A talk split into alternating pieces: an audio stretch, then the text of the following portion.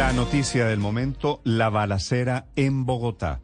Una balacera de ladrones en un casino en el noroccidente de la ciudad, enfrentados con la policía que llegó a atender la emergencia en ese límite geográfico entre Suba y Engativá.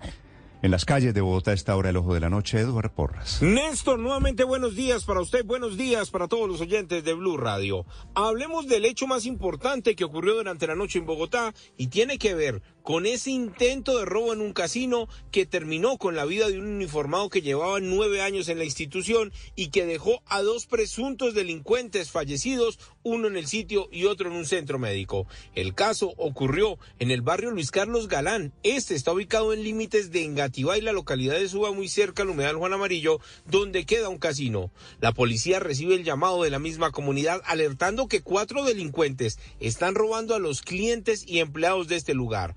Dos de los policías llegaron en una patrulla y tan pronto ingresó el primero, el patrullero, fue recibido a disparos. Infortunadamente asesinan a este uniformado de 29 años en el sitio, mientras que su compañero alcanza a reaccionar. Da de baja a uno de los presuntos delincuentes que fallece en la puerta del establecimiento del casino. Otro resulta herido en la parte externa, remitido al hospital de Engativá y falleció hace pocos minutos y un tercero se escapa. Hablamos con el general Triana, quien es el comandante de la Policía de Bogotá y él nos contó los pormenores de lo ocurrido en la localidad de Engativá.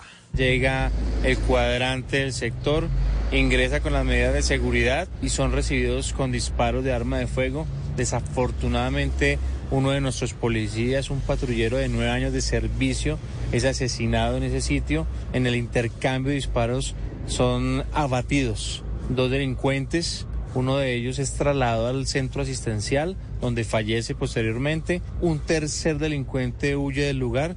Estamos en ese proceso de ubicación, individualización e identificación de, de este tercer eh, delincuente que huye del lugar. Dice la Policía Nacional que ofrece hasta 20 millones de pesos de recompensa para quien dé información por el criminal que alcanzó a escapar y que al parecer huyó hacia la localidad de Suba. Del uniformado que falleció se sabe que llevaba nueve años en la institución, tenía 29 años soltero, Víctor Torres Pulido, nacido en Nuevo Colombo, Boyacá, y en estos momentos varios uniformados se están dirigiendo hacia la casa de los papás para contarle el infortunado caso que ocurrió con su hijo en medio de su labor. Edward Porras, Blue Radio.